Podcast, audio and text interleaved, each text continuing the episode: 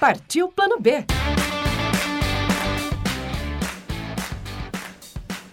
E terça-feira você sabe que é dia de se inspirar em dicas aí de opções para aqueles que querem tentar pensar num plano B.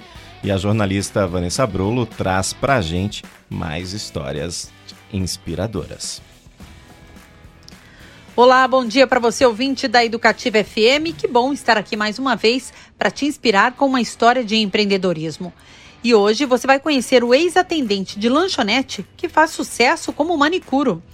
O termo manicuro soa até estranho, porque estamos acostumadas ou acostumados a fazer as mãos com uma manicure, normalmente mulher.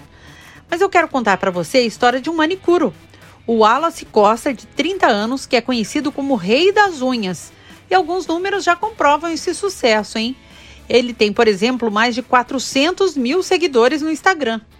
Nascido e criado na favela da Kelsons, no complexo da Maré, na zona norte do Rio, ele é casado e tem um filho de 4 anos.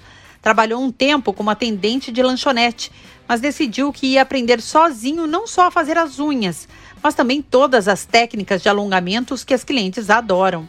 O trabalho com alongamentos e acabamentos de unhas começou a chamar atenção, fazendo com que mulheres de todas as partes do Rio de Janeiro procurassem o Wallace. Algumas famosas acabaram marcando o profissional em posts nas redes sociais, aumentando ainda mais o interesse pelo trabalho dele. Porém, nem tudo sempre foi um mar de rosas. Desde cedo, o Wallace teve que driblar o preconceito para manter seu sonho. Hoje ele diz que não liga para nenhum tipo de preconceito, porque faz o que gosta e prova no dia a dia que tem talento para o negócio. O reconhecimento inspira o profissional a seguir em frente. Ele já formou milhares de alunos pelo país e também tem um curso online. O talento do Wallace com as unhas trouxe reconhecimento e bens materiais. Ele conseguiu comprar casa, carro, viagens e comemora o fato de ter estruturado toda a família com o trabalho com unhas.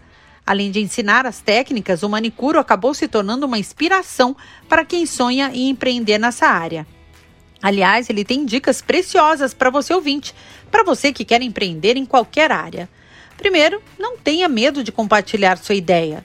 Outra dica: persista mesmo se tudo parecer desfavorável. E finalmente, estude bastante o mercado de atuação. Para mais dicas e muita inspiração, eu te espero no Instagram, arroba Partiu Plano B. Um ótimo dia, até semana que vem.